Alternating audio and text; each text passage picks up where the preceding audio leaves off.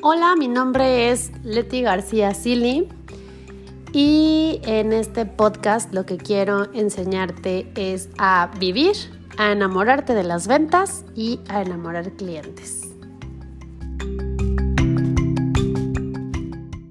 Hola, ¿qué tal? Bienvenidos a un nuevo episodio de este podcast Creando Mujeres Emprendedoras. Y estoy muy contenta porque llego al episodio número 5 tengo pues muchos proyectos y muchas ganas de seguir adelante. Me gustaría que si tienes algún tema en específico del cual quieras que hablemos, lo compartas en comentarios, lo compartas en mi cuenta de Facebook o mi cuenta de Instagram para ir planeando estas publicaciones.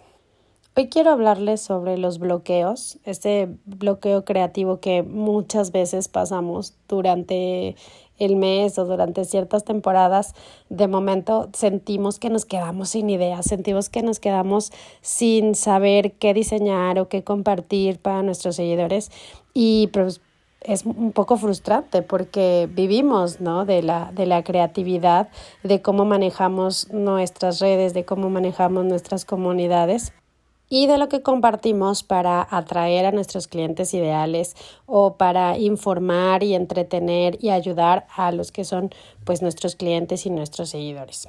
Bien, quiero compartir contigo cinco tips que es lo que pues yo utilizo o lo que yo practico y que me han ayudado mucho porque pues a veces llega un momento en el que dices ya no puedo más Así que aquí voy con el primer tip.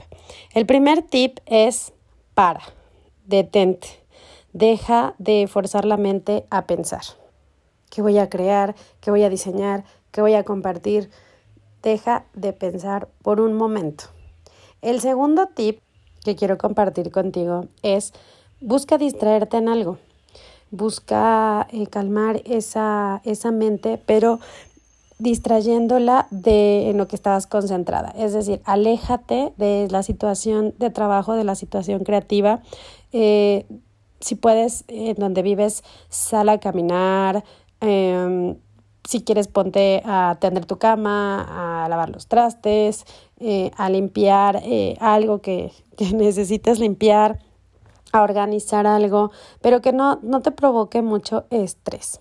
Por ejemplo, algo que yo hago es eh, buscar meditaciones, escuchar algún podcast o ya si de plano siento que estoy muy, muy, muy estresada, lo que hago es buscar videos de, de risa, de comedia, en, en general de stand-ups, porque la risa libera, la risa eh, libera endorfinas o el cuerpo más bien crea endorfinas y te ayudan a liberar tensión, a liberar estrés. Entonces, si puedes eh, reír, es muchísimo mejor y muchísimo más eh, relajante.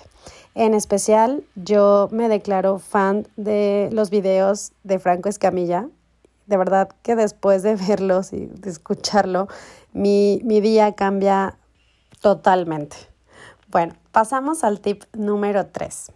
Busca un estímulo que te tranquilice, que te transmita paz y en especial que te transmita amor.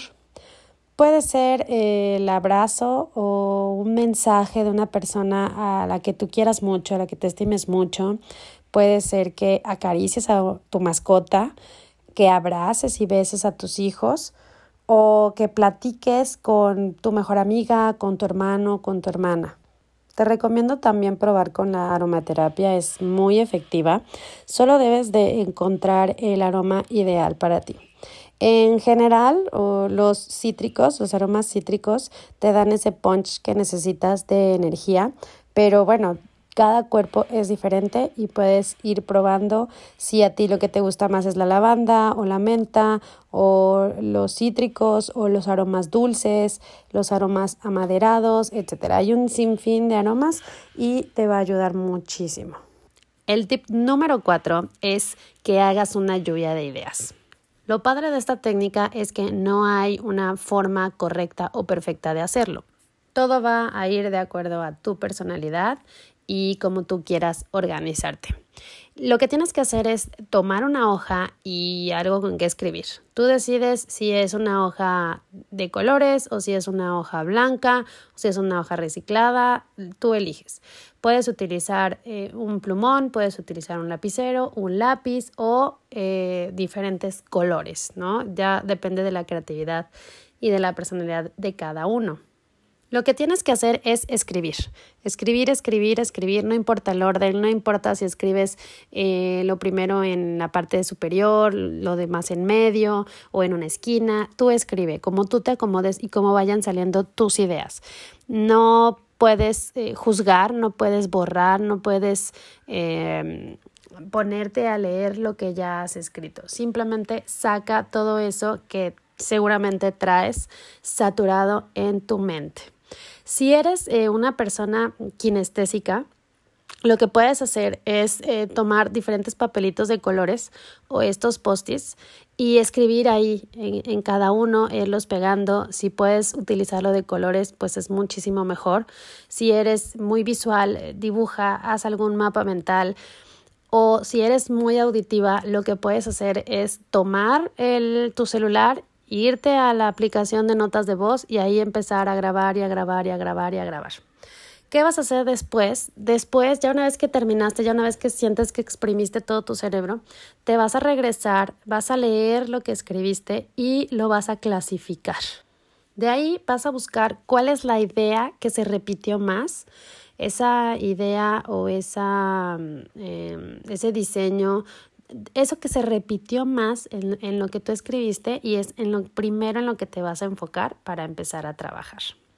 Y lo demás, bueno, tienes ya ideas guardadas, ideas reservadas para que a un futuro tú puedas agarrar un calendario eh, o una libreta y organizar o ponerle fechas fijas para empezar esos otros proyectos. El tip número 5 es una vez que ya eh, hiciste tu lluvia de ideas, si tú tienes una red de apoyo de otros emprendedores, otras amigas emprendedoras o una red de apoyo de amigas que siempre te echan eh, porras, o si tienes algún mentor, bueno, acércate a ellos, platícales esas ideas que tuviste, eh, esa incertidumbre que también traes a lo mejor en la cabeza, para que te ayuden desde su perspectiva a poder aterrizarla a darle forma, a que esto eh, se organice y a validar, bueno, que tenga un nicho de mercado o, que tenga futuro esa, eh, todas esas ideas de lo que tú quieres hacer, de a lo mejor lo que tú quieres publicar. Bien, esos son los cinco tips que yo te doy o que yo te comparto de lo que yo he hecho y de lo que he indagado con otras amigas, con mi red de emprendedoras y que nos, nos funciona y nos ha ayudado. Eso es todo por hoy. Muchas gracias por escucharme. Espero que estos tips y estos consejos eh, sean de utilidad para ti. Y si así es, por favor comparte conmigo tu experiencia. Y si tú tienes otros tips o si tú tienes otros métodos los cuales te han ayudado, pues compártelo también con la comunidad. De nuevo, muchas gracias por escucharme y nos vemos en el siguiente episodio. Chao.